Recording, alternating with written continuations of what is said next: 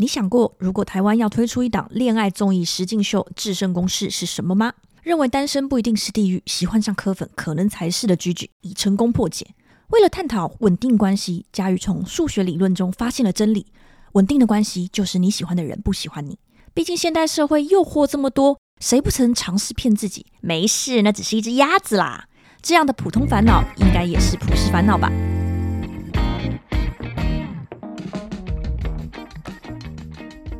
欢迎回到普通烦恼自救会，我是佳瑜，我是居居。今天呢，从我们身边吸收的一些内容，跟大家聊一下人间观察啦。啊，就是最近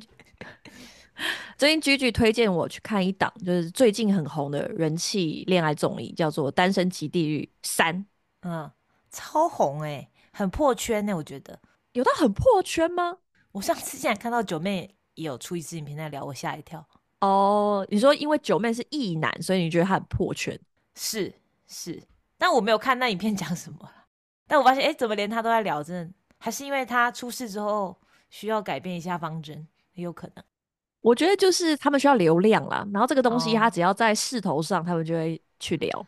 我以前一跟二都没看呢，我都完全提不起兴致看。但是这一集我不知道是不是因为我怀孕，我生小孩，因为它就是一个很很适合喂奶边喂奶边看的节目。你说无脑节目？超无脑，然后中间可能二十分钟没看到也没差，就无法看紧凑，没办法看推理戏啦。不然就是哦，怎么会突然这样子？这种不能不能。OK，我记得你是这种恋综的老粉吧？我超爱，我超爱看实境秀，我超爱哦。所以不是恋爱综艺，是你喜欢看实境秀，没有一定要恋爱综艺，应该恋爱其他实境秀也还好。之前不是有个什么体能之巅，我好像就还好哦。而且我以前是恋爱巴士的老粉，就很久以前是 I know 恋巴士，然后那个恋爱巴士已经很久以前了吧？那他前一阵子不是呃，应该是日本 Netflix，反正就拍了一个叫做《爱在山林间》，我也有看，我有看，我也有看，我每一集都哭，那真的蛮好哭的，嗯，真的很好哭啊，因为你看到老人在谈恋爱就会想哭啊。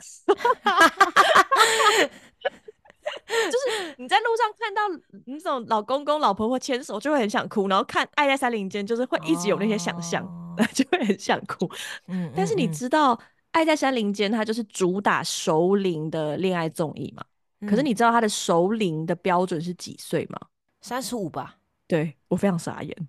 对你也可以去参加了，可以去参加熟龄恋爱。我非常意外哎，很严苛哎。因为他如果没有这样定的话，就就没有那种美魔女参加，因为还是要有人当画面担当啦。失误也会有美魔女吧？我觉得三十五岁还是让我有一点傻眼的，因为这一档《爱在山林间》，那它是主打就是大家要来找人生最后一次的恋爱，最后一次的 partner。我觉得三十五岁跟这个我自己不能接受啦。对，身为一个二三十五岁的女性，我自己不能接受。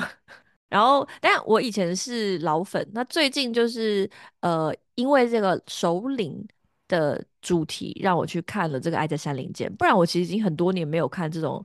呃恋爱综艺或者是真人实境秀，我觉得有一点兴致缺缺。但是因为你推荐我，跟我真的一直不停的在社群上看到非常非常多人在推荐这一档，大家是推荐吗？我觉得大家是讨论吧，就是情不自禁的讨论。但是我觉得。大家不会说什么哦，超好看！我觉得不是这种，好像是会一直想要讨论里面的人。等一下，因为我说的都是媒体，我没办法想象有人媒体说超好看，对，就怎么可能有人媒体只发这个？他们当然就是说盘点里面的几大什么撩男守则哦，就是很多人会觉得是关键字是流量，然后会写文章就对了。对对，就是一开始红的是撩男守则嘛，就是压下巴，那后来就是因为出现了一个海王。这样的一个角色，所以大家就是围绕着海王在讨论说，呃，这样的人他的恋爱心态是什么？然后或者是说他的这些言行里面隐含着哪些 PUA 的陷阱啊？反正就大家就写很多这个文章，然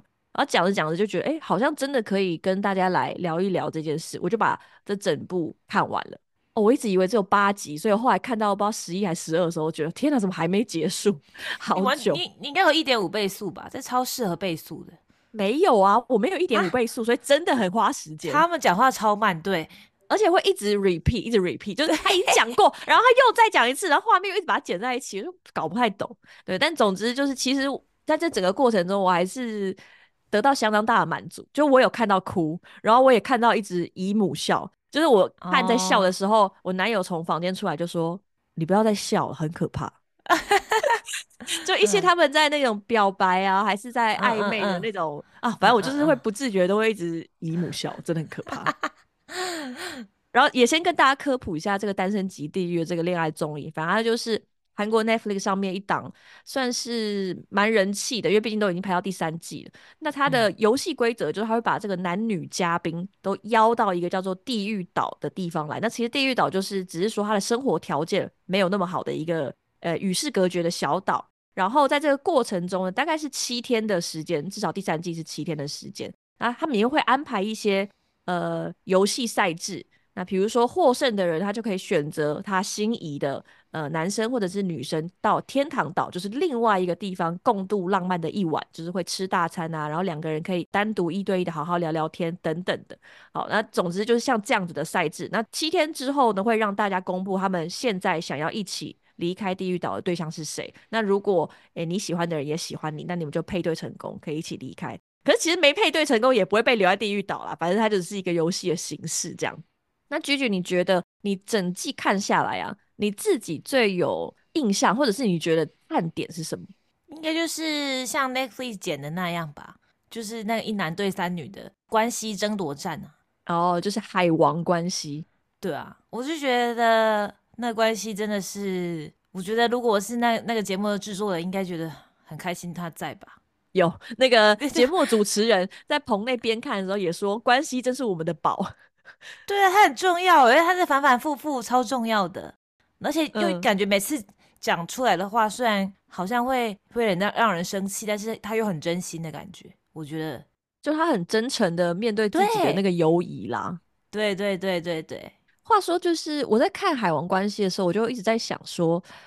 虽然他好像被大家说的很渣，但我实际上看的时候不会特别觉得他很渣，真的还好，我觉得。我我觉得其实还好，可是当然你会，如果你身为那个局里面的其他女生的话，你可能会觉得有一点烦。但看在就是在我眼里，我看关系这个人，我是会一直在想说，他是不是有过很不好的恋爱经验？我也觉得。我会觉得那关系感觉很容易受伤的感觉，嗯，对，因为我总觉得他以前是不是曾经被很喜欢的人就是抛弃？对，我也这样觉得，我看我也这样觉得，因为我觉得他在跟这些呃他有兴趣的女性角色，其实不止三个吧，我就觉得有很多人说他都一直尝试想要去试探，或者是去问出说谁是最喜欢他，而且绝对不会离开他，绝对不会对呃。他的心意有任何一丝犹疑的，然后他好像是想要找到这样的人，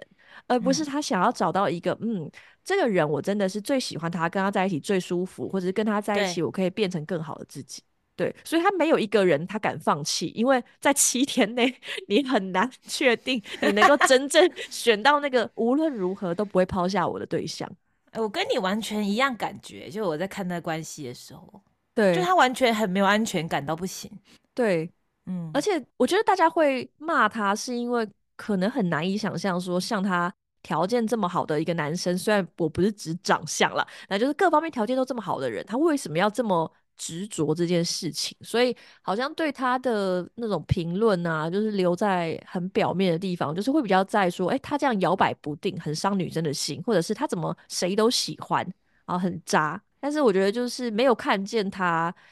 这个奇怪的反复无常的言行下面，它可能有一些别的故事。我的感觉是这样子，而且在看的时候，我就会忍不住想说，其实早年的时候，就我们也会很常讨论说，诶，如果要你选，你想要选一个很爱自己的，还是你很爱的？对，你现在的答案是什么？嗯，好难回答哦，这个问题。我觉得我就是会两个，就是找一个可能都八成的这样子吧。我觉得我不会极端，嗯。但我觉得这个问题好玩就在于说，如果一定要极端呢？如果就是二跟八，你很爱问我这种哎，我就要问死你啊！不行啦，现在哦，嗯，现在找我爱的好了。哦，你爱他八，他爱你二，然后你比较喜欢是跟这样的人在一起。就是我儿子啊，我儿子爱我零吧，不会只要有人喂啦他奶他就可以了，喂他奶就可以。可是你是奶子拥有者，所以他一定会最爱你的。没有啊，很多配方奶都比我的母奶好喝，如我觉得。对对对，那你这个答案曾经改变过吗？就你年轻的时候有想过不一样的答案吗？有啊，我年轻的时候就是跟关系一样的啊。你说无论如何，你想要找到一个他最爱你的那个人。对，然后我就一直在看说这他里面哪一个比较爱我这样子，然后会一直从里面挑鸡蛋里挑骨头，对他们的行为。你是说在你的追求者里面吗？不要说追求啦，就是反正就是可能暧昧好了啦，或者是我觉得不错，他也觉得我不错的人里面这样。哎、有没有实力？我想要知道有没有那种同时可能有几个暧昧的对象，然后你从里面找到了一些蛛丝马迹，然后你就觉得这个人不行了，他出局了，这样。哦、有啊，比如说政治立场不一样之类的，假的？没啦政治立场不一样，没啦没啦又不了是他哎不。但是有那种可以吵得很严重的，有可以吵得很严重的，那这就是可以吵得很严重的哦。有没有其他一些小事呢？因为我觉得政治立场跟你吵架事哦嘛，其实真的跟关系很像哎、就是嗯虽然我知道他应该喜欢我，可是他为什么好像就一副想要想要掩饰，或者可能他他自己也是关系好，可能他自己也在比较那种感觉，嗯然后我就会觉得就是完全是关系啊，所以可我看关系的时候，我很内心很共鸣啊，他就会觉得说，还有一一个他不是叫什么一个女的听他的话，什么选谁还是什么，然后后来那女生没听他的，嗯没听他的话，这种我也是不喜欢人家在那边若即若离，或者不喜欢人家在那边就是，反正我就想好好听我的话，或者是这 好恐怖，讲一些好可这怕的好恐怖的话言。哎，对对，就是就是明确一点的啦。嗯，所以你是一个很现实也很爱比较的人，可是你也会讨厌别人就是把你拿来做比较。嗯，与其说讨厌他来做比较，或应该说，如果很明显是，哎，可是有遇到这情况吗？我想一下，反正就是对方不明确、很不明确表达的时候，我觉得我自己不会主动出击啊，在以前就是这样子。嗯，所以就算我有感觉到，但是他如果不主动讲的话，我就当做没有这样子。嗯，但这女生好像大部分都是这样子吧？我觉得是非常的，就是有不划算。就如果我现在，与其什么爱什么我喜欢我不喜欢，我觉得我现在如果再回去恋爱市场，我觉得我会做最大改变就是，我如果喜欢，我就直接会告白，或者直接就是哦我会主动这样子。你没有告白过吗？没有，哦，也不是告白啦，嗯，就是可能可能以前也比较那个吧，就比较不会主动啦。我就我就哦乡下姑娘，我们没办法那么那么直白的 面对自己的感情。OK，可是你很直白面对很多事情啊、我就不知道为什么啊，所以我想问关系为什么会这样子？是不是我跟他有同样的经历？哎、我想到一件很好笑的事情，就是我觉得你讲很多事情的时候，都可以讲的很直接、很大啦啦这样子。但是嗯我发现，只要提到一些感情的事情，你就会一直想逃走，或者你就会觉得很不好意思，我觉得很尴尬，对啊，我觉得很尴我觉得很。好笑。对我就是没，哎，就是自己没办法这么就大啦啦讲这些，我就觉得很不好了，很吃亏，很吃亏。老实说，在这个恋爱市场上，我不知道你有没有听过一句话，就是说先认真的就输了。嗯，可是其实我觉得这句话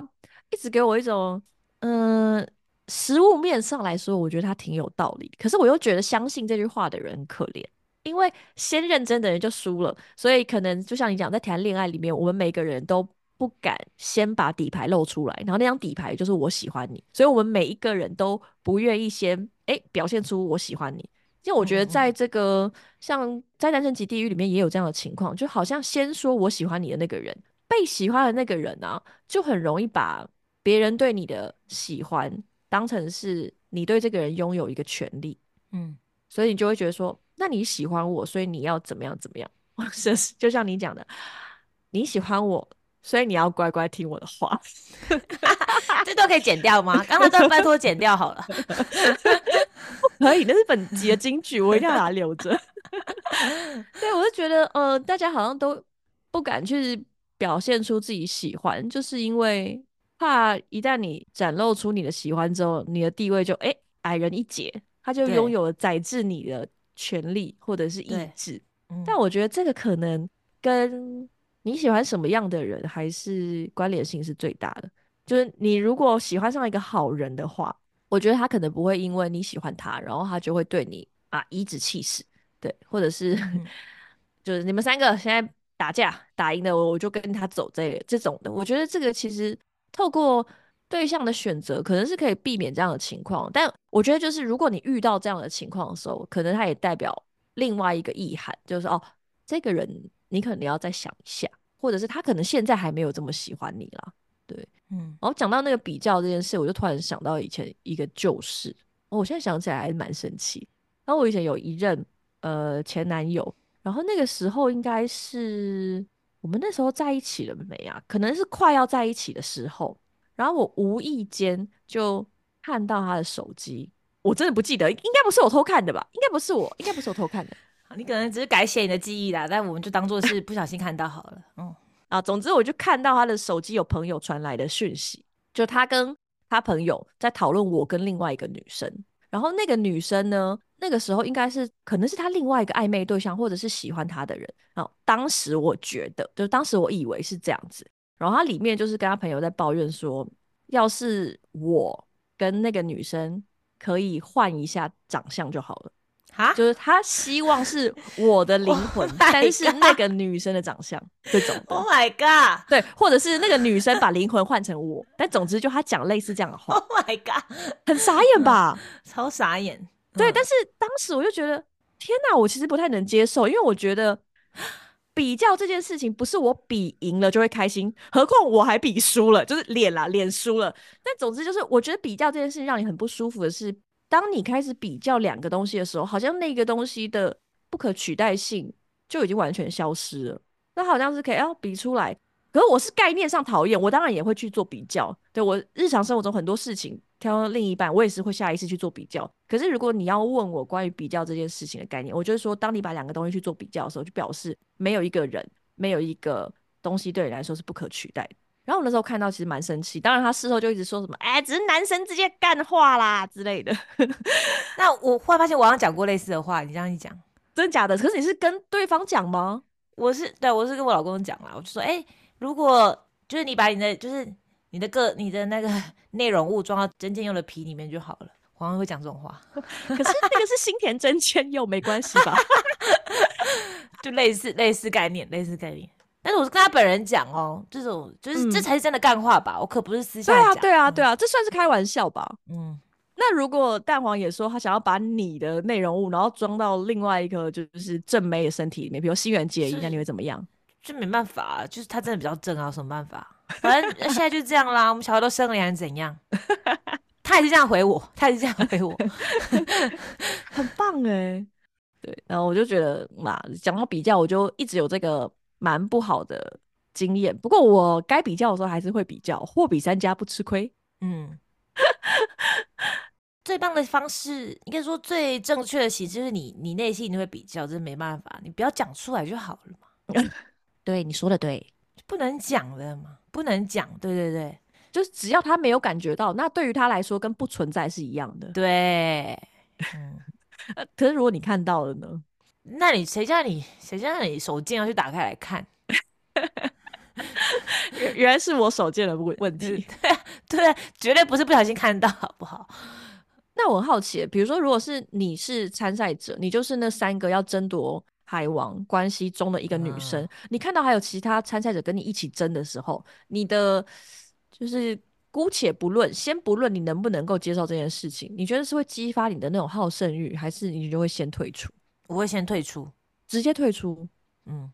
为什么？这很我真的很烂呢、我真的我真的是恋爱小渣渣，真的我不知道，我就我就会很害怕啊，你怕什么？怕输怕输。哦，你怕输。嗯，那你有曾经因为怕输的这个心情，然后你就放弃了你其实有一点喜欢的对象吗？嗯，可是我身边没有这么夯的人呐、不用很夯啊，就是他可能是你们可能只是一对一，可是你就只是觉得他好像不喜欢你，或者不喜欢你这一型的，所以你就放弃了。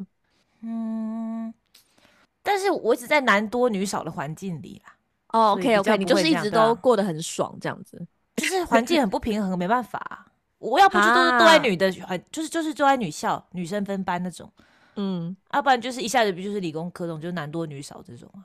对啊，哎可是嗯我虽然理性上就像你常常讲的，就是我干嘛一一开始就只追一个人？当然就是每个人都多方互动，释放好感，然后从里面就选互动的比较顺利的，或者是互动之后，哎，真的觉得有越来越喜欢的人就好了。嗯，可是这件事情对我来说好像也是一个障碍。像我如果参加那种恋爱综艺啊，这算是一种偶包吗？就是我好像会很难同时，比如说像他们中间有一个环节是你要在你要给你感兴趣的对象，然后送出糖果，那不是有人就嗯送了四颗糖果吗？嗯，我觉得我好像就有一点难做到这件事情。我觉得我的极限可能就是两颗这样。然后我觉得在那个节目上，如果我参加的话，比如说那种有一点像是移情别恋的状态，我好像也很难做到。就我可能已经移情别恋，可是我会不想要被人家 发现的感觉。我我觉得我内心对自己的这种奇怪的批判感是蛮强烈的。你说你觉得你不能就是当海王就对了，对我好像不能当海王，就算我很海，是。内心的内心的道德感，但是其实实际生活你是海王就对了，你也是我实际生活也不是，但是就是我觉得，当然一个是我会控制自己，不要同时对这么多人有好感，或者是说好感就是哦到一个 level 就是哦你蛮欣赏这个人，但就可以了，但是不用说我两个都要发展成呃我一定要从这两个里面啊、呃选一个，就我不会同时跟两个人发展要奔向恋爱的关系。如果一个嗯。人已经发展到，比如说哦这个已经是很妥妥的，我们是往那一条路上去，那我另外一边可能就会停下来。就同时发展两条，然后都走到大概七十趴、八十趴，我觉得我是有一点困难，因为我心里会觉得，得这件事情对我来说有压力，要就是拒绝别人对我来说有压力啦，嗯。所以我就。觉得能够像关系这样很坦然，跟每一个都说我真的蛮喜欢你的，我我刚我觉得就是他了，我觉得就是你了，就是可以跟每一个人都讲这种干话，其实关系真的是海王的典范呢。他就是诚实的话，好像也还好哦。我真的不会觉得他很坏呀。大家有，可是其他人真的有，真的有真心觉得他很坏。我觉得他他没有那么惹人厌呢。我也觉得后面看他们呃，就是节目播完之后，他们可能做一些宣传吧。我觉得整个演完最惹人厌的好像是敏智哎、会吗？可是还被骂，对啊，他好像被骂什么的，说什么很狐狸精啊，什么在那边哭啊什么的。哦，OK，嗯，然后那个你刚刚讲那个给给糖果那个，我也觉得蛮有趣，就是里面里面也没有人说谎，其实。这环节不就是可以人说谎的环节吗？你以为这这是一个说谎的环节吗？我说他想要也可以讲啊，比如说、嗯。比如说他其实可能给给了很多颗，然后但是他发现就是有一对那个从一开始就被凑成一对的男女，然后男生就是蛮专一，就只给他一颗嘛，那女生嗯就是、就是也很也很大啦啦说没有啊，可是我给四颗哎，哈哈哈。对啊，但他那时候如果说呃我也只给你一颗，其实也不会有人发现啊。会有人发现，因为有一个人拿到了五颗啊，有一个男生拿到了五颗啊，啊，对，那就只有他发现，再看他要不要讲啊，这就是另一个赛局，你知道吗？你把它对啊当赛局游戏在玩就对了。应该说，我懂那个没办法说谎的感觉。如果是我，可能也会直接讲，但是我就蛮期待里面可能可以有人可以说谎，然后就更有趣这样子。但是大家也都老实讲，嗯，嗯嗯嗯嗯，我那时候也一直觉得会不会有人说谎，但是结果都没有，完全超级老实的讲。对啊对啊。其实我觉得这个节目，你只要老实，好像好像就不会讨人厌呢。我觉得对很多人来说都是这样子吧，就是嗯如果在现实生活中，他就真的告诉你说，可是我就是这两个女的我都喜欢呐、你好像也不能嗯说什么。然后他也很老实的跟呃两个女生说，嗯、除了你以外，我还有在考虑另外一个对象，或者是我可以同时跟你们两两个交往吗？就你虽然可嗯能会感到生气，可是你也不能讨厌他，因为那可能就是他的选择。然后他也很老实的跟你坦诚。而且是因为这戏里面都还没有到肉体关系啦，就现实生活中的关系，如果是跟那三个都已经上床的话，可能就会被大肆批判这样子。确实，确实，对啊，对啊，那个对啊里面只有牵手而已，而且还是那种节目要求的。对，如果是牵手，然后只是吃饭这种，然后也还没确定关系前，然后像他这种老实的感觉，就是会说，其实我可能三十趴你，三十趴他这样，这种就就有到那么讨人厌吗？好像还好，我个人觉得，我觉得他是不讨厌，但是嗯，如果我是当事人，我就会生气，我就会立刻退出。但我跟你的原因不一样，我不是因为怕你是输讨，厌，对我是是讨厌，，对我就讨厌被拿来做比较，而且还那么明白的做比较。嗯，我应该是怕输，我觉得，我就是这么闹，嗯嗯，可是我觉得人好像年纪大了都会有一点怕输吧，就是好像我生涯前期也是都会对于喜欢的人可能会想要主动出击，或者是就是狂对他丢球，丢到不行，把他当躲避球在玩，这样就一直狂丢他。但是到一个时间点之后，一来当然也是会觉得蛮累的，然后再后来就觉得好像自己对于那种心动的门槛也变得比较高，所以后来可能就跟你的择偶方式比较像，就是从喜欢的人里面，然后选一个你最喜欢的，或者是就来追你的人里面，你就感觉一下自己有没有喜欢他，然后有你就跟他在一起，啊没有就就再见这样子，就也没有在自己主动去喜欢谁啊，或者是去追求谁，后来好像就没有发生过这件事情。嗯，我也想问，就是对你来说，你觉得分清楚感动跟心动是一件容易的事吗？小时候不容易，我觉得。你的小时候大概是多久以前？大学的时候之类的吗？嗯，出社会前吧。嗯，对啊。哦，我觉得那个真的是要很仔细才分得出来。我感觉以前蛮常容易因为别人很好就喜欢上他。嗯，就是别人很好，所以我可能会以为，呃，应该是说别人很好，所以当他对我好的时候，我很容易就会因为感动，然后变成心动，然后立刻误以为那是对我好，就是他就是只有对我这么好，你懂吗？就 是笑死，嗯直接走向一个最糟的结局。嗯就我觉得以前好像蛮容易发生这种事情，所以我只要一遇到人不错的，我就很容易因为哦，他真的对人好好，对我好好，他好好，他已经喜欢我，所以变成奇怪的地方，变走走上来一个不归路这样。嗯但我觉得现在比较分得清楚，然后也比较能够把一个人的单纯作为一个人的善意，跟比如说他对于你那种男女之间的善意、男女之间的好意，比较看得清楚，也比较分得明白。那我觉得他真的是需要一点时间，可能需要个真的吧，我觉得可能是十年吧。我觉得我们年轻的时候在看这个恋综，我不知道你啦，但我如果是可能二十五岁以前，我看这个《单身级地狱三》，我绝对也是会对关系就是受不了、欸，就是骂到不行。我觉得我一定会，因为他的那一些，比如说没有自信的举动啦，或者甚至是享受那种在恋爱里面，因为别人喜欢你的那种权利感、那个地位，我觉得那个是你要长大一点回来看，你才懂得去包容。对，哦，不不不过，因为关系其实已经三十三十五六岁，他跟我他好像跟我同龄，跟我同年，所以 这种就是我觉得应该就是还没长大，就是或者还吃不过吃不够多亏啦。对，但我觉得我现在回去看，我是可以理解。我觉得年纪大还有一个差别是你你也当过不同角色啊，就可能你也甩过别人，或是也被甩过，或是嗯你可能当过就是争夺战里面的其中一个参赛者，或是你可能也被争夺过，就是你你有当实际进入那个角色过，你就会觉得哦，好了，这这个这个还是蛮无奈的这样子，就没有一个人是一定都是真正的坏人，我觉得。你刚刚讲的这个，其实就是我们之前谈论心理剧的那种方式。对啊，对啊，对啊，有角色互换，你真的进到那个角色里面有过那样的经验，你就比较能够同理他为什么会这么犹疑不决，为什么这么怕决定自己要喜欢谁，为什么这么怕就选一个就好，就你真的太怕发生不好的事情。像是我觉得有些放不下的人，就是可能比如说被甩啊放不下这种，或者是可能怎样嗯放不下。我觉得唯一的解法就是你要当过一次你放不下那个人，然后就是可能嗯你就会发现哦，原来那时候他是这样想的。我觉得这是最容易释怀的方法。嗯，如果你真的有当过恋爱关系里面不同的角色，就像你讲，你甩过别人，然后你也被甩过，你可能也情绪勒索过别人，也当过有一点点的恐怖情人，嗯，那可能你就比较能够理解，有人进到那个角色里面的时候，他是怎么样路越走越偏的。对，怎么样 入魔？对，真的就是慢慢入魔这样。对啊，对啊，然后我觉得很棒的是，因为喜欢关系的三个女生之一啊，就是后来也有很多人针对她的一些言行去做讨论，我觉得也是蛮有趣的。就是有人会说啊，为什么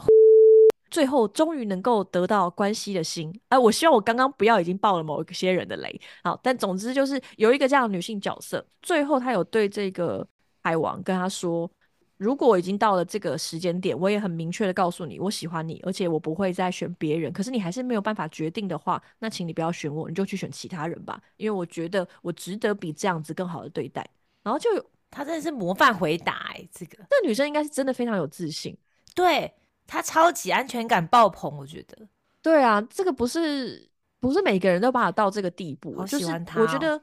当一个人你的自信心跟你的自尊心没有对在一条线上的时候，其实你都蛮容易有所谓的不安全感的。嗯，就你可能嗯自尊心很高，可是你从其他人从这个世间给予你的回馈，你给你自己的回馈，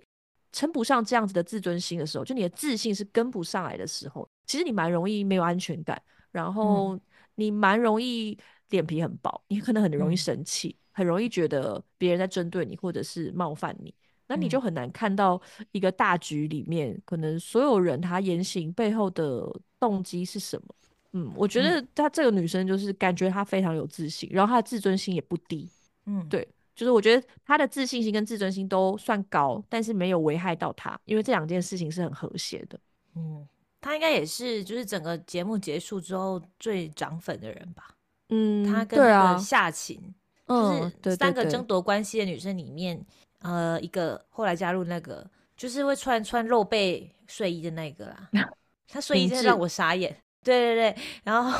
那个好像就比较容易被骂，然后另外两个女生其实都蛮真性情的啦，然后都嗯蛮涨粉的。对，我觉得那个真性情，就是只要他没有恶意，即嗯使他有时候的行为让你有一点不解，或者会嗯觉得太超过了吧，但是作为他的朋友啦，或者是我们作为观众，其实都还是会蛮欣赏的，因为无论如何他都做到我们不敢做的事情，我们很多人嗯不敢做的事情。嗯，嗯光是已经知道你喜欢的对象已经很明显没有再喜欢你了，就他已经在犹豫其他两个人了。可是他还是会很执着的告诉他说：“哎、反正我就是很喜欢你，而且我相信你最后一定会回到我身边。这真的蛮可爱的欸。其实我觉得很可爱啊对啊，很可爱，对啊。”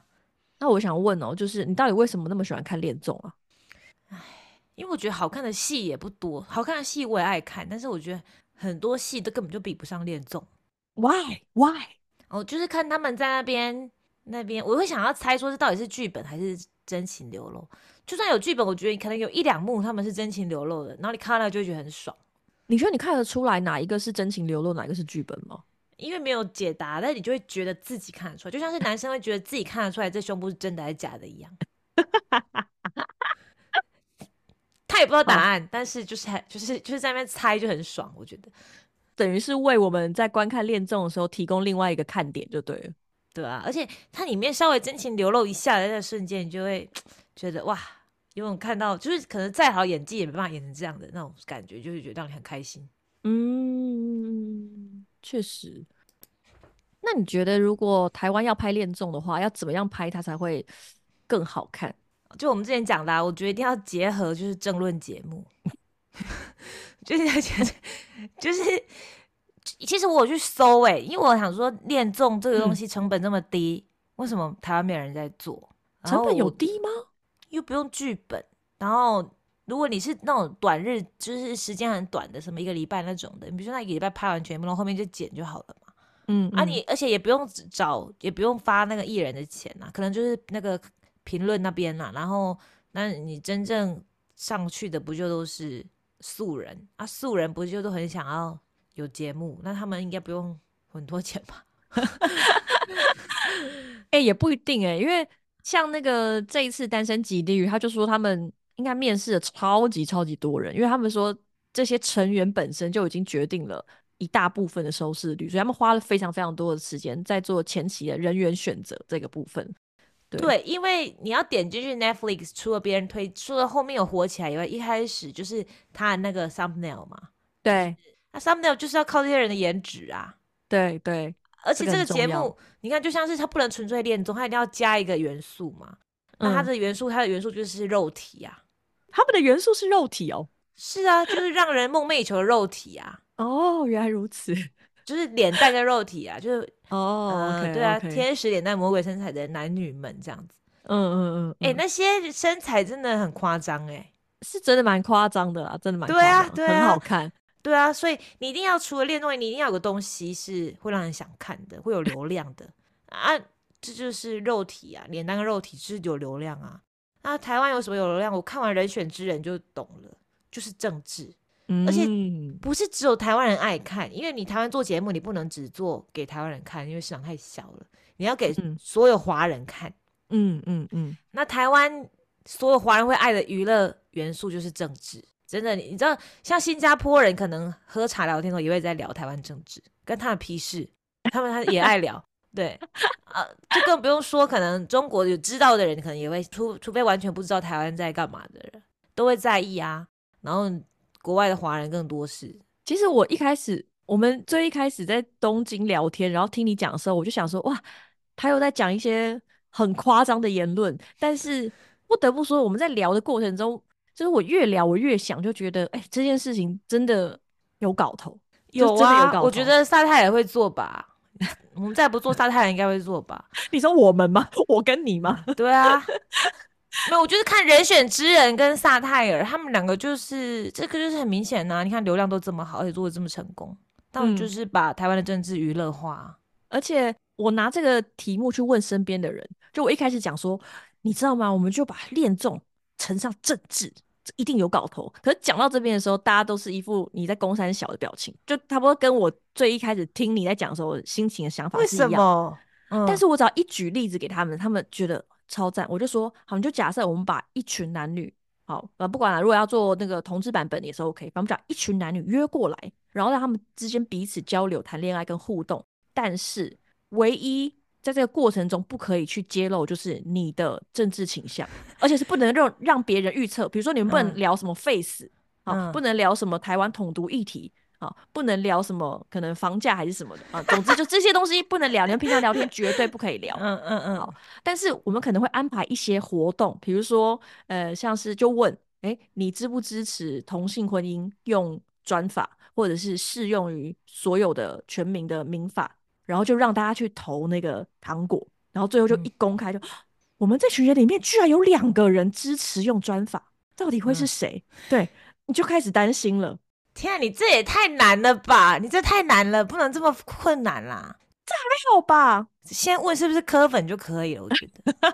你这个太局限了，我们要在里面安排一点戏没有没有没剧性的段落。对，然后总之就这样进进行下去，就是你还是会去跟你喜欢的人告白嘛。然后嗯告白之后就要立刻揭露，就是你的身上可能有一个标签，就一告白完之后就要撒把那个标签撕下来，就告白你才可以知道说他到底是支持哪一方，然后一撕啊磕粉之类的，对，我觉得好像。就是你的高潮人数。或者是什么地狱岛跟地狱岛跟那个天堂岛，那地狱岛不能聊，然后去天堂岛发现是科粉，就嗯，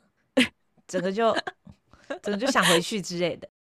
就是最担心的是，可能没有这么多年轻的人会想要参加这种节目，好，或者想要看。但是有了柯文哲之后，我真的觉得是完全有搞头，超有。因为现在他是很高评价哎，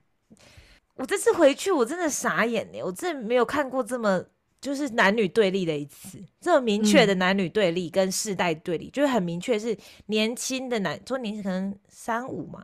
左右以下的男生，就是真的超爱磕粉，嗯超爱柯文哲，嗯就男女对立，可能更年轻的人没差吧，我觉得，但是三十几岁的很明显男女分裂，我觉得对于柯文哲的评价，哦。然后年纪更不用说了，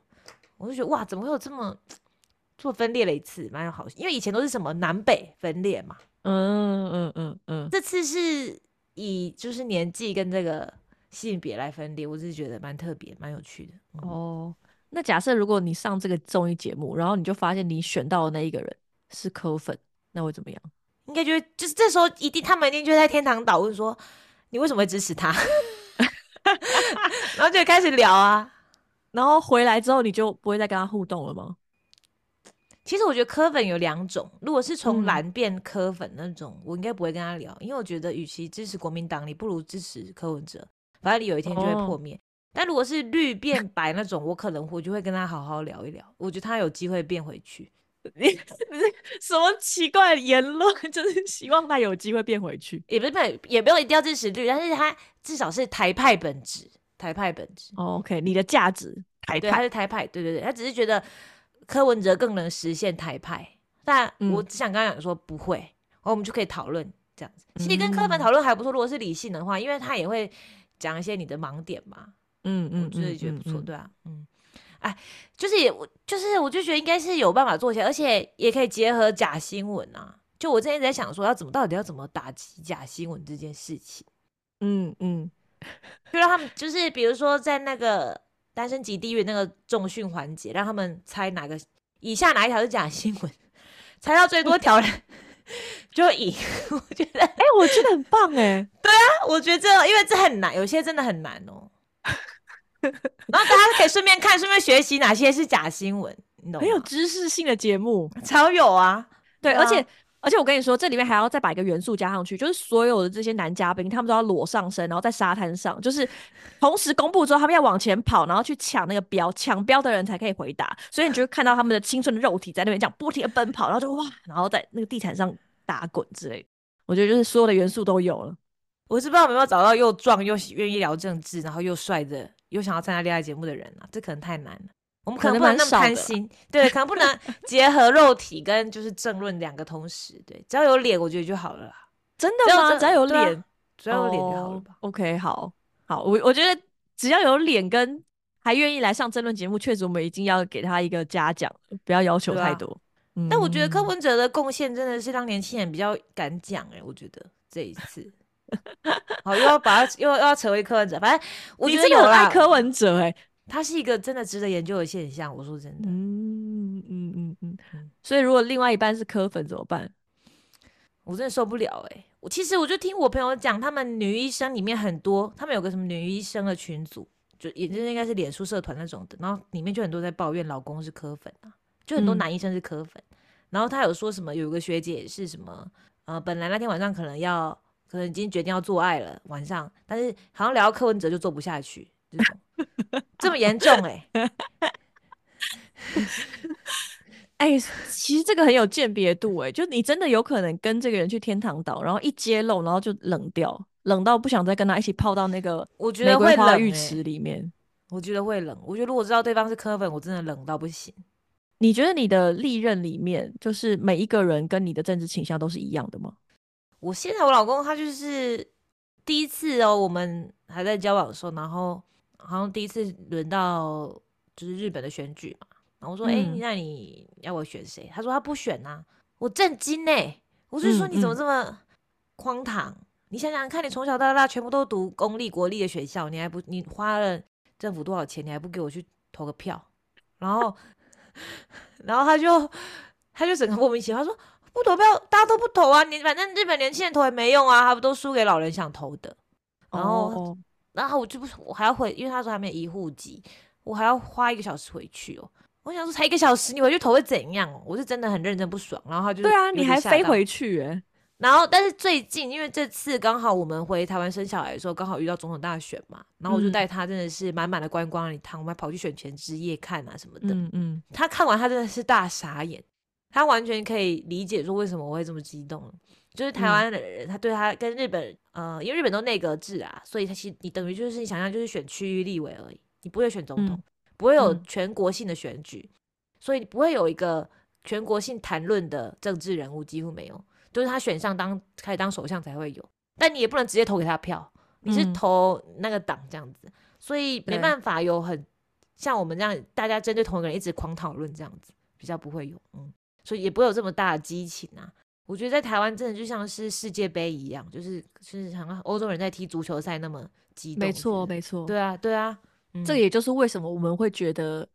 在这个题目上，可能台湾来做政治成以恋综是确实会有一些声量对跟可能性的。对，哎、大家在听的人如果有什么建议，或者你觉得可以这样做，可以跟我讲吗？我真的很好奇大家怎么觉得，因为嗯居居已经想要去那个拿文化部补助了。没有啦，没有啦，我我在想啦，在想啦。可是我就有问有有在写补助的朋友，他说最重要就是执行力啊。可是对啊，可是我又没有任何就是拍节目的执行力，我就觉得对啊，需要执有没有行力啦。有没有哪些团队想要做这件事情呢？我可以跟你合作吗？你联络我，谢谢。然后最一开始啊，就是居居想要聊这个单身极地狱的时候，他同时就贴了一个 YouTube 链接给我，就说：“哎、这个要一起看，叫做 YouTube 上面有一个频道叫做李永乐老师，然后那支影片叫做如何建立稳定的婚姻，然后我就想说啊，然后我就点进去，其实蛮有趣的，我不得不说蛮有趣的，而且对啊，这个李永乐老师你已经推给我很多次了，而且我一直以为全世界都在看呢、然后你竟然没听过，我以为他是老高地位的人呢、我真的误会到不行了，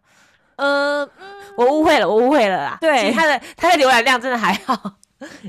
你看，所以说这就是为什么假新闻得以流窜，就是每个人只要看过的对东西就会深信不疑，觉得嗯应，该是这样吧？你们怎么都不知道？这样。对，我这边就跟大家分享一下这个李永乐老师如何建立稳定的婚姻，因为我相信有非常多的听众朋友可能也都蛮关心的。好嗯他开宗明义就先讲说，如何让婚姻更稳定，你可能需要学好数学。好，然后这边他就先定义了一下什么叫做不稳定的婚姻。那不稳定的婚姻就是，好，假设有两对 couple，然后这两对 couple 里面，第一组有一个 A 男，第二组有一个 B 女，那就是当他们相遇，而且 A 男跟 B 女都觉得彼此啊比自己的另外一半好，那他们就会进入一个不稳定的婚姻，就是哎、你也觉得我好，我也觉得你好，那我们就都离一离，我们重新在一起。对，那这嗯就是一个不稳定的婚姻。嗯然后它里面最好笑的就是，这还真的是有一个数学理论把它推导出来的。嗯啊，我就稍微带过去，有兴趣的人可以再去做，可以再去做搜寻。好，那这个数学理论叫做盖尔沙普利运算法，它的意思是说，n 男跟 n 女间，好，就是是无限的男生跟无限的女生也好，他们总是存在着配对的方式，让他们的婚姻都可以稳定。好，那这个进行的过程就是这些男女呢，他们都需要去对这些对象进行内心喜好的排序，然后由男方或者是女方其中一方对自己心仪的对象发出 offer。比如说，呃，我是一号男生，然后我最喜欢的那个是一百三十八号，那我就对他发 offer。好，换二号男生，二号男生最喜欢的是呃两百四十五号，然后就发两百四十五号的 offer。好，那这样依序发完了之后呢，如果你只收到一个 offer，那你就是做暂存。暂存就是你还不能接受，反正你就先留在留在手边。但是如果你是一个收到两个以上 offer 的人，你就去做排序。做排序之后，你就去拒绝靠后的那一个。好，就是因为你心中可能对对方也会有一个喜欢的排序嘛。如果我收到一号跟二号，那这两个比一比，我比较喜欢二号，好，那我就接受二号，然后放弃一号。好，所以就这样，所有的轮轮序周而复始，直到所有的人都发完 offer，也拿到 offer 的话，那最后面的这一个配对的结果，就会是一个稳定的婚姻、稳定的配对关系。那这个里面的影响因子就会有，比如说由男方或者是女方来发出 offer，就会影响最终的结果。那后续的话，其实现实生活中有人把它应用到像是高校招生，就像我们一般要选大学也是嘛，我们就是会把所有大学、所有的校系做一个那个排列，反正我就是排一到一百。那校系在取的时候，可能就是他们也会轮流去跑，说，呃，我是先选哪一个呃学生，然后进来，慢慢把我的名额填满，这样。那所以可能系统我不知道他在跑的时候是先从学生开始跑，还是先从学校开始跑，那可能也会影响最后的结果，这样子。会好对，那你知道台湾在选大学的时候是校系先挑还是学生先挑吗？没有，当然是学生发 offer 啊。学生发这个 offer 这个这个这个演算法就是发 offer 人有利。对对哦，嗯所以我们是以学生的福祉为出发点。当然啊，嗯，呃，我居然在这个地方是有怀疑的。对啊，对啊，啊，不就是学生选吗？然后嗯在学校方面，不就是靠分数，不就是用分数看的吗？嗯嗯嗯，学呃应该是说学生会先发 offer，然后学学校这边选的标准就是分数高的人就接受他的 offer 嘛，有点像这样子。嗯，对，但是在这个过程之中啊，如果我们不允许延迟选择，像刚刚我们讲，如果你只有收到一个 offer，你就只能做暂存，然后嗯不能够让你，你就你不能够立刻做决定的话，那这嗯才叫做这个盖尔沙普利的运算法。但是如果你必须要立刻做决定，那就会变成所谓的秘书问题。嗯秘书问题就是，如果我们要聘一个秘书啊，然后有 N 个人来面试，那每次我们嗯就是面试一个人，那我立刻就要决定要还是不要。其实就很嗯像你谈恋爱，嗯，你跟一个人谈恋爱，那你就要必须要决定说，我要不要跟这个人继续走下去，我要不要跟这个嗯人结婚。所以他后续也有人叫他相亲问题啦。然后他其实他就是要帮助大家去思考什么是最好的见好就收的时刻。嗯然后这个数字算出来的话，其实大概就是三十七 percent。嗯如果你是打算二十岁到四十岁，你要找到这个真爱的话，那就在这二十年里面，你去算他的三十七 percent，也就是说，大概在二十七八岁的时候啊，这之前你所有的对象你都不要同意，你都不要跟他们结婚，你全部都拒绝。嗯，但是，一到二十八岁之后，只要每出现一个你觉得比你前二十八岁，就是比你之前这八年约会的对象都好、都适合、都喜欢，就直接跟他结婚，不用再挑了。嗯，这样的几率你挑到真爱是最高的。嗯，对，就是跟大家介绍一下这两个奇怪的数学问题。哎，最后这个年那边，我觉得我要，我真有想过这个问题。我觉得好像不能直接用有啊，这个秘书问题。之前看一些书里面有提到，然后对，我觉得不能用年来看呢，因为你仔细想，你认识新的人的时候，都是在某一某一时间点大量认识。比如说你对一进学校那一瞬间，你就大量认识了。嗯，你觉得应该要用人数来算吗？对对，或是你可能以为呃八年就是可以很均值，但其实不是，你可能已经前四年就已经用完，你九百分之九十会认识新的人。哦，确实。不然就是你后面你要非常积极的去认识，可能就是用交友软体，大家可以去参考我们之前那一集交友软体。对，它前面就是有很多，反正这种数学问题跟经济问题，它就是会有很多的假设嘛。它这个假设就是说，在这个二十年的均值化的求偶期间，对，它可以建议你一个最佳的遇到真爱的年龄。但当然，如果其实以比如说你一辈子大概能够交往的对象，也许就是十个。那可能就是前面四个你都不要跟他在一起，但第五个之后，你只要遇到比前面好，你就跟他在一起。但是那个就是假设说你就是只有十个人，对，反正不过因为现实人生没有办法给你那么多假设啦。没有，但是如果你很积极，你很积极去认识人的话，你就可以让那个不均值延后嘛，就是变成你以前如果你自然的生活，你可能一年认识十个人，但你超认真的去相亲，超认真的去刷 app，超认真干嘛？你可能那一年认识一百个。那你的三十七 percent 就会发发生，就会延后啊，你就可以无止境的延后这个时间就对了，对了对了对，然后就无法决定这样子，对 对。而且回到那个盖尔沙普利的理论啊，从这个里面得到的一些收获，确实是像你讲的，就是其实发 offer 的人比较有利，对，就是他的他不是唯一解哦，嗯，对他只要反正只要大家都 settle down 下来。没办法轻易的撼动，就是你没办法有一个游离的人在那边啊。他有两个条件啦，第一个就是他们讲 N 男跟 N 女嘛，对，所以其实男女数目不一样，它就不稳定的啦。对，所以你看像是呃，就是可能中文系、外文系的或者理工科系就不稳定嘛。对，它是理论啦，现实世界有很多推翻它的那个限定，还会很多犹疑的单身男子、单身女在旁边的话，他把其中一个人抢走了，那个人他的对象又会犹疑。所以就会这样一直让他们很不稳定这样子，然后那像这个，因为你的结论并不会，结果并不会完全，并不会走一种嘛，所以只会对发 offer 那边比较有利，因为另一方面只能接受啊。所以我看完之后，我真的觉得真的要多多告白哎，你要去当发 offer 的那个人，我真的觉得我学习了，他很说服我，我觉得就是告白是有利的，嗯，从这个理论之中，你得到了这样子的观点是。而且你有觉得比一些可能坊间的恋爱书啊那种啊心理上、心态上的更有帮助？有有，非常有说服力。理工脑被说服了。有有有，因为我同意。哎，首先你同意他不稳定关系的定义吗？我觉得以简单来说，确实是这样。而且我觉得蛮好笑。对啊，可是这个这个就是很多人不承认的。对啊。就是我们现在能够处在稳定的关系，也只是因为新田真剑佑没有来跟你告白。对，新田真剑佑来找我的话，而且他老婆跟我同年龄呢，什么意思啊？想说什么啦？就他也喜欢姐姐，他也喜欢姐姐。新田真剑又来找我外遇的话，我真的好没有自信可以拒绝他哦。没有自信吧？这个真的没有自信。你你知道上周，因为我跟我朋友在聊天，他们是一对 gay couple，然后在一起非常非常久，然后我就问他说。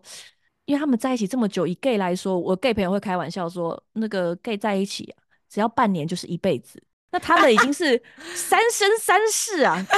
简直轮回到不行，都还在一起这样。嗯那我就问他说，就是要怎么样保持稳定的关系？嗯然后他就跟我说，嗯，这个稳定的关系绝对是要很有意识去维持的。就是嗯绝对不是说哦，反正我们就在一起啊，然后呃，就没有人来找我，所以我就很稳定，这样不是？就因为他以他的那个条件，他确实是会时不时遇到一些诱惑这样子，嗯嗯嗯，对，然后他就说你要很有意识的去让自己待在这个稳定的关系里面，因为他很满意他这段关系，然后他也很喜欢他的另外一半。那嗯他知道，如果他做出一些出格的事情，就会伤害到关系，然后也会伤害到他，所以他要很有意识的去待在这个稳定的关系里面。嗯，然后就说，比如说也会有别人来，可能丢球给他，或是来撩他。他说，那这个时候你就是要提醒说，啊，我心里面的小鹿，就是我有问他说啊，小鹿乱撞怎么办？他说，那你就是要立刻抓住那只鹿，然后把它杀死。我说，好成熟，好成熟。对，我说嗯你不会骗自己说啊，那不是鹿啦，那是一只鸭子啦，什么之类的。嗯 他说不行啊，那个就是绝对会出现不妙的事情，就是绝对会出现不妙的事情，所以他只要一发现心里有小鹿，就会把它杀死这样。嗯嗯嗯，然后，但是他说，因为我有问他说，那有没有一个对象，就是你们可能开玩笑，就是如果你外遇的对象是这个，那我就接受了，这样就像你的新田真剑佑。然后他就说，哦，美国队长。美国队长是 gay 的天才吗？我不知道哎、我不知道是不哦是，但他就说他就是美国队长，然后而且他嗯还说她老公就跟她说，如果是美国队长的话，Go for it。I will be proud 啊 of you. I will be proud 啊 of you. 对，很成熟哎、他们好成熟哦。很成熟。然后就问嗯他说：“哦，真的吗？那你老公的对象是谁？”然后他就说：“哦，也是美国队长啊。难怪是她老公承认的男人啦。”对啦，就是毕竟嗯自己也知道是天才，嗯对。可是因为美国队长毕竟也不会喜欢她，也不会喜欢她老公，所以他们的嗯关系就非常稳定。嗯就是只有这样子一个对象会愿意让他触犯天条啊，嗯其他的都没有，他都是很有意识的待在这个稳定的关系里面。嗯对，那我说，他说这件事情是需要非常非常有意识，所以我觉得你的心会不会稳定这件事情，它不是你能够控制的，但是你要不要待在一个稳定的关系里面，理论上，这是我觉得跟那个数学公式比较算不出来的，就是你确实是有可能，你遇到一个对象，你觉得他比你的另外一半好，他也觉得你比他另外一半好，但是你还是有可能选择待在你的关系里面，这我觉得实物面上比较不一样的地方。对啊，像刚我就说它有两个前提嘛，一个就是是男女数量要一样，另外一嗯。个跟实际上差很多就是他没有计算沉没成本。那很多嗯人离不开的关系就一直在想那个沉没成本嘛，就是他他的意思说，有你更喜欢的人发 offer 给你，你要马上判断，然后你就好，我就放弃我现我现在暂存的这个人，然后马上选本来原定最喜欢那个人，但这不可能啊，因为你一定在关系中间，你一定会改变你的那个顺序嘛。嗯，他的计算方式是一开始大家先要开始发 offer 之前，已经先决定好你的优先顺序了哦，那个是变成常数是不变的，但不可能啊，对啊，现实世界不是这就是样子的，在一起之后就会变，然后有可能变好变坏嘛，就有可嗯能就是就像是那个什么什么什么白月光跟什么什么。你 很棒，很理工科，无法引用 白月光跟谁啊？蚊子血，对，朱砂痣就变蚊子血之类的，跟对跟白米饭，就白月光会变成了衣领上的一粒白米饭，然后那个朱砂痣变成了一抹蚊子血，想引用棒欸讲不出来的部分，就是 真的，好啊，就是这样。然后，而且就是它里面的，呃，其实因为它就单身级地狱很短嘛，它就是什么嗯，七天八天，你根本没有沉没其实超成本，你根本没有跟这个人一起度过什么一起打拼过啊，一起怎样的。但是嗯实际生活就不是这样啊，你就会觉得啊，啊我已经跟他一起度度过这么多了，不可能。要真的非常冷血的人，或是非常理性的，才能马马上决定说好，现在有一个更好的 offer 来了，我一定要放下这个，我赶快 move on 嗯这样子。但其实最冷血，全部人都很冷血的话，就会形成最稳定的关系。对那，就是因为大家都就是太重感情，反而让现实世界就是非常的不稳定这样子。非常的复杂。嗯我之前在 PTT 上面看到一个讨论串，就是在聊说为什么有一些 couple 可以在一起这么久。然后有一个人的推文，我到现在都还印象深刻。他觉得能够在一起这么久的关键，不是因为爱，是因为义气。对啊，沉没成本啊，也是啊。他对他就是说，就是我当初哈多么苦，他都跟着我这样过来，所以我现在不会只是因为我喜欢，我不喜欢我就离开他。那或者是像你，就是蛋黄可能会觉得说，看他都为我在那边，知道剖腹产了，生了一个孩子，是我不可能离开他，而且嗯他还帮助我成就了我的事业。对所以是他不会没这么好的，真的，他真的是太幸运了。你自己讲自己讲 啊，对然后我觉得也很好笑是，我那时候在跟我同事分享说这个那个盖尔沙普利理论，然后我最后嗯得出来一个结论，就是稳定就是你喜欢的人不喜欢你。然后他就说，他突然觉得心很痛，好像想到了一些不喜欢的事情。他就说，我我好像想到了一些不该想的往事，觉得很难过。对啊，那我觉得感情这种事情，我自己来看啦，就是像《单身即地狱》里面这个海王的角色，就他都很怕放弃任何一个机会，他很怕错过那个其实是最喜欢他的人。但是舍得舍得这两个字啊，我不知道你就是你听舍得这个字的时候，你是怎么想的？我们以前好像都会觉得说，啊，就是有舍必有得啦，所以就是会安慰你说，你这个放弃是没关系的，因为你你之后呃也要放弃才能够得到别的东西。但我觉得反过来想，就是当你想要得到一些什么的时候，你是必然一定要舍去一些东西，你才有办法去真的得到。像他就是他一直不愿意做出决定，所以他也没有可能说真的确定说，嗯，我就是喜欢这个女生，我就是喜欢那一个女生，然后好好的享受跟这个女生在一起的那种时间。他跟这些三个他正在挑的女生在一起的时候，他心中都充满了算计，嗯就是因为他没有一个愿意舍，所以他什么也得不到。嗯就是有舍才有得。但是我觉得对我来说，就是尤其是这个啊，人生走到这个阶段，你有任何的获得，你一定都是有放弃的。你跟这个女生在一起，不管她你是她是选谁，不管你在你的现实生活中你是选谁，你绝对都放弃了很好的东西。就是假设有两个很好的对象来来追求你，我觉得很多人可能就会一直想要告诉你说谁谁谁比较好，但是谁谁谁比较好这件事情也没有办法去取代，其实另外一个也很好。嗯对，所以如果你没有意识到说，反正我选 A，我就是可能会放弃也很棒的 B，他你嗯就很难真的去做决定。可是嗯现实世界做决定就是这样子。我不是说一个是一百，一个是零，然后我我零跟一百，我一定要挑出一个哪一个才是一百，哪一个是一百。事实上是他可能两个都是九十，你选一个九十，就是放弃另外一个九十。嗯但是最后就是你一定要决定你要选哪一个。但是事实上就是你一定要选择你要哪一个九十，然后你一定会放弃另外一个九十。就我觉得那个是，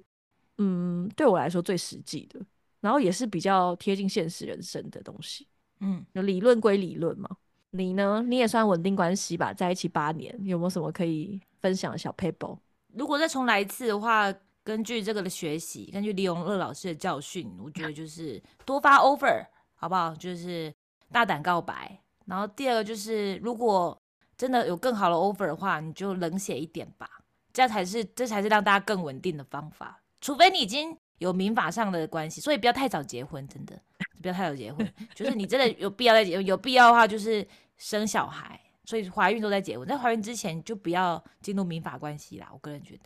然后真的就是冷血，也不能你现在好好的面对自己感情，比以后出轨还要好吧。所以就是不是有听过一句话吗？所有通往地狱的道路都是用好意铺成的。嗯，没错，对啊，现在在那边犹疑不定，或是太讲义气，还不如好好的理性思考一下。嗯，对，这个是进到关系之前啦，进到关系之后，麻烦大家有义气一点哈，你各位的。好了，那今天就跟大家聊到这边喽，拜拜。